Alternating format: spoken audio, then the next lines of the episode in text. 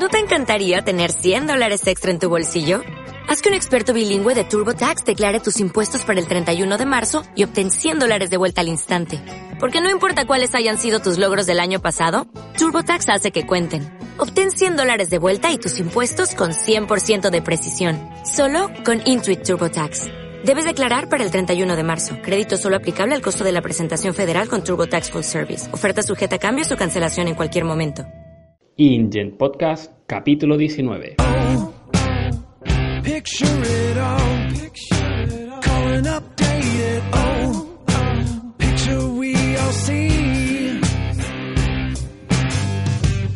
Buenos días y bienvenidos al InGen Podcast número 19. Hoy vamos a hablar de varios temas y para ello me acompaña Neil Pepio, nuestro técnico de sistemas. Buenas tardes. Y Sergi Carmona, nuestro especialista. Buenas, ¿qué tal? Vale, yo hablaré hoy del Black Friday, pero desde un punto de vista relacionado con la seguridad. Eh, Sergi, ¿tú qué nos traes? Pues yo os traigo el tema del agotamiento de IPv4. Os lo resumiré un poco por encima para saber en qué estado estamos ahora mismo sobre este tema. Perfecto. ¿Y tú, Neil, nos traías? Yo os voy a presentar una pequeña guía de privacidad y seguridad de Internet proporcionada por la OSI. Vale, pues yo comenzaré. La empresa de seguridad Panda Security ha sacado un, un pequeño informe con recomendaciones que habla de diferentes claves que podrían desvelar eh, si es que alguna oferta que encontremos por Internet en estos días relacionadas con el Black Friday es un timo o podría ser alguna estafa.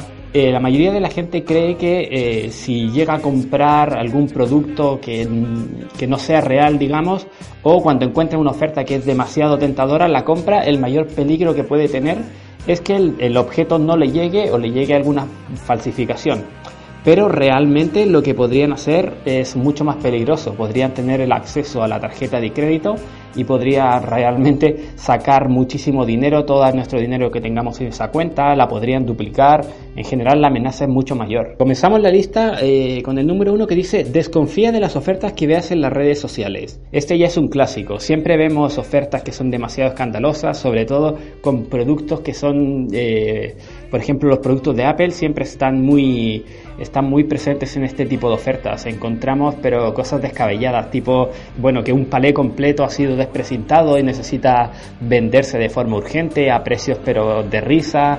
Eh, otras cosas, por ejemplo, los típicos iPad, los típicos Mac. Entonces, hay ofertas que nosotros básicamente con sentido común podríamos desenmascararlo. También es verdad que muchas empresas, igual como se hacían las estafas tipo phishing, pues hay, hay intereses que eh, clonan estas cuentas. Eh, por, eso sobre todo fijarse siempre en la validación, en la insignia azul que aparece si es que la cuenta está realmente verificada. Eh, también es importante, por ejemplo, mirar que el nombre de la marca sea realmente, como comentábamos en, en el podcast eh, sobre phishing, muchas veces pues usan nombres similares, utilizan números para reemplazar alguna letra. Básicamente todo lo que llegue de las redes sociales y apunte a una web, pues verificarlo. Eh, también dicen desconfía de lo que te envíen por WhatsApp. Bueno, esto es incluso aún hay que desconfiar aún más. WhatsApp es una herramienta que está muy bien para comunicación, pero que eh, al, las URL, por ejemplo, por lo general, los links siempre están acortados y nunca podemos ver pues la validez. Entonces, pues el enlace, por lo general, revisarlo en un navegador, en un ordenador, en lugar de hacerlo directamente con el móvil. Eh, otro punto que dicen, pues desconfía de todas aquellas web que no conocías. Bueno, pues si básicamente ya tenemos eh, las tiendas principales donde nosotros solemos comprar, pues quizás por 10 euros, 20, no, no conviene arriesgar por, por, alguna que nos conozcamos. Ya, ya podremos con más tiempo y con y de alguna forma más racional podemos revisar realmente la legalidad de cada web. Pero eh, en estos días de, de ofertas, pues un poco tirar por lo conocido. Sí, no, sobre todo, por ejemplo, se me ocurre que el pequeño caso de un hombre que compró un iPhone 7 a precio de. a precio. que ¿cuánto valía? Como 100 o 200 euros. y le enviaron un iPhone 3 con un iPhone 4. Haces la suma y ya te sale. bueno, eh, no siempre son tan simpáticos estos tipos de estafas como comentábamos, que muchas veces pues te pueden vaciar la, la cuenta bancaria, ¿no?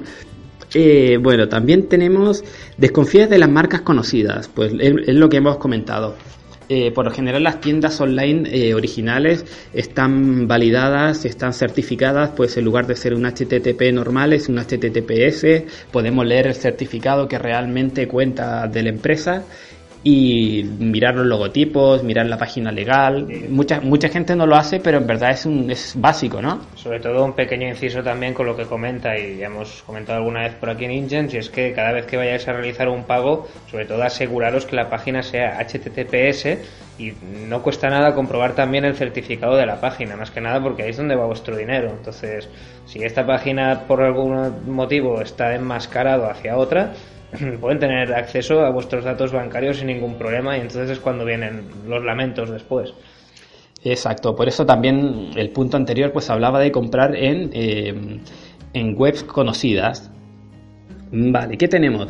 Comprueba los métodos de pago. Bueno, pues lo que comentábamos, que la pasarela de pago, si es bancaria, pues que esté totalmente eh, comprobada, certificada, también se puede mirar el HTTPS. Por lo general, cuando es de bancos, pues ya, ya dice que ya, ya sabes que es un poco más de fiar, pero tampoco sabes si es que realmente eh, viene de la página de la que estás, eh, de la página origen. Entonces también es importante mirar si la página es una tienda y además cuenta con algún tipo de eh, símbolo de confianza, alguna certificación, algo, pues mucho mejor. Lo mismo pasa con PayPal, también es un método seguro, siempre y cuando sepas de dónde, de dónde viene. otro método, otro, otro consejo dice desconfía de las llamadas telefónicas. Bueno, pues esto ya no sé si es que todavía se sigue realizando, pero cuando te ofrecen descuentos por teléfono, pues también tienes que tener mucho ojo, ¿no? Casi nadie, yo entiendo que, y espero que casi nadie dé su número de tarjeta de cuenta vía telefónica, ¿no? Sí, correcto. Tú cuando te hacen una llamada y el número puede venir de un origen desconocido, tú no puedes asegurar realmente que sea la empresa eh, originaria la que te venda el producto. Entonces Apple no te va a llamar y para decirte, oye, que hemos rebajado 150 euros el dispositivo. No te lo creas, porque entonces después tú puedes facilitar los datos bancarios y entonces volvemos a tener un problema. No puedes asegurar que el origen sea de Apple y en el 95% de las veces, por no decir 99, no va a ser así. Exacto, pasa mucho, muchas, eh, muchas veces he escuchado hace poco pues y leído también que muchas empresas hacían pasar por Microsoft para hacer tipos de estafas de este, de este estilo. Muchas veces, claro, no, no, en verdad no te están mintiendo, te dicen te llamamos del departamento de Microsoft de, para, para tal para pedirte cualquier tipo de información. A ver, claro, para auditorías y todo esto. Y claro, Microsoft tiene una forma de actuar en la que tú puedes consultar, si tienes un contacto ya directo con, la empresa, pues puedes hacerlo durante, mediante esa vía. Entonces, pues a nivel telefónico, pues la mayoría de veces hay que, hay que desconfiar un poco. Mucho diría yo. Mucho. Bastante. bueno, pues eh, vale, pues pasamos al siguiente tema Vale, Sergi, ¿tú qué nos traías? Pues mira, yo para cambiar un poco os voy a explicar que hace unos días ha salido una noticia y, eh, por la cual a los departamentos de sistemas nos preocupa o nos debería preocupar al menos a la hora de intentar adaptarnos a, los nuevos tiempos y es básicamente deciros que el, direccionamiento de IPv4, la versión 4 conocida de toda la vida y con la que hemos crecido, eh, se ha agotado. Oficialmente, si no recuerdo mal, hace unos 10 días ya el, la Junta de Arquitectura de Internet, que se conoce por las siglas de IAB, ya ha afirmado que todas las direcciones IPv4 han sido asignadas y los estándares de red ahora mismo ya necesitan empezar a soportar completamente IPv6. Ya tuvimos un aviso el año pasado con el registro americano, el cual nos dijo que en todo Norteamérica el IPv4 ya estaba agotado, pero es que ahora ha llegado ya a nivel mundial. Miremos un poco las cifras en cuanto a la alternativa, que sería la IP versión 6 y por la cual poco a poco tenemos que trascender y tenemos que hacer este cambio, tenemos que adaptarnos todos y no poner barreras a la hora de dar un paso adelante y ir hacia este nuevo tipo de, direccionamiento. Eh, el IPv6 ahora mismo se sitúa solo en el 14,6% de sus usuarios a nivel mundial. Por ejemplo, Estados Unidos sí que lo tienen más arraigado y alcanza el 30%. En el Reino Unido están en un 16% y Alemania son un poco más eficientes, pues el 27%, ¿no? Eh, donde no lo están utilizando mucho es en el Asia Pacífico, se tendrían que poner las pilas y es eh, Japón la región que tiene más con un simple 14%. Entonces, Eh, al IAB esto le preocupa bastante. El mismo organismo ya te proporciona ejemplos de IPv6 con futuros dispositivos establecidos para poder depender del protocolo actualizado de Internet. Y es más, eh, Apple en mayo ya anunció que requeriría aplicaciones iOS para dar soporte a IPv6. Si no, no vamos a poder avanzar. Sobre todo la idea básica es que no nos estanquemos en el IPv4 porque nos puede comer y a la larga puede ser un problema de carácter global. Entonces tenemos que avanzar todos en la misma dirección y no poner barreras, sino pues, continuar adelante y, sin miedo. Es un, un cambio, una transición más. Vale, la siguiente noticia es que el Instituto de la Economía Digital ha sacado el estudio de competencias digitales de la empresa española. Básicamente, eh, los datos fueron recopilados mediante un cuestionario realizado a 42 directivos pertenecientes a empresas de cinco sectores diferentes. Esta noticia la podemos encontrar en la página tickbit.com. Eh, bueno, básicamente es un informe completo que os podéis descargar. Habla de diferentes tipos de diferentes tipos de encuestas, diferentes tipos de eh, de preguntas que fueron haciendo estos directivos, hablando de, seguridad, desde eh, los tipos de avances que han tenido en el social media, en tiendas online, en redes sociales y todo esto. Pero a mí el que sobre todo me interesó es el que habla de la formación y las competencias digitales. Y aquí es donde han encontrado pues una brecha de seguridad bastante grave porque según lo que dicen la necesidad de formación en estas competencias digitales es bastante alta. Digamos que el 78% de los, de los directivos no la reciben de una forma adecuada y ellos no se sienten al día. El problema que esto genera es que estamos hablando de que si los directivos de una empresa ya se sienten inseguros y no son capaces de valorar el tipo de información a la que deben gestionar, pues las empresas muchas veces se encuentran perdidas en ese sentido. Lo importante es que, según ellos, el 70% de las empresas encuestadas tiene eh, pensado invertir en proyectos digitales en los próximos dos años y el 65% pues hará una inversión importante en formación digital. Esperemos que esto sea real porque en el panorama actual, pues uno de los mayores problemas que tenemos siempre y, lo principal cuando se detectan este tipo de brechas de seguridad son precisamente pues los usuarios. El usuario siempre ha sido el punto débil, el, el eslabón de la cadena más débil como, como comentamos aquí en, en programas anteriores. Eh, lo interesante de, todo este estudio pues viene a revelar que realmente existe ese problema y que eh, hay diferentes formas de solucionarlo. Nosotros hemos hablado muchas veces del Instituto Nacional de Ciberseguridad y de la eh, Oficina de Seguridad del Internauta para hablar un poco más de esto y eh, presentar justamente una forma de, hacer formación sobre este tema, pues Neil ahora nos comentará cuál es el siguiente proyecto que ya ha presentado pues esta oficina de seguridad. Buenas tardes, pues yo os traigo hoy una pequeña guía sobre la privacidad y la seguridad de Internet. Esta guía es una guía oficial que la está presentada tal como decía mi compañero Sergio, por la OSI, que es la Oficina de Seguridad del Internauta, y la Agencia Española de Protección de Datos, AEPD. Toda esta información la podéis encontrar en, en la www.osi.es. ¿De acuerdo? Entonces, esta pequeña guía eh, nos informa sobre los pequeños datos que podemos tener en cuenta a la hora de navegar por Internet, ya pueda ser como la importancia en tener contraseñas robustas o el tener una copia de seguridad de nuestros datos o hasta unos pequeños consejos para comprar en línea y cómo evitar los programas eh, maliciosos.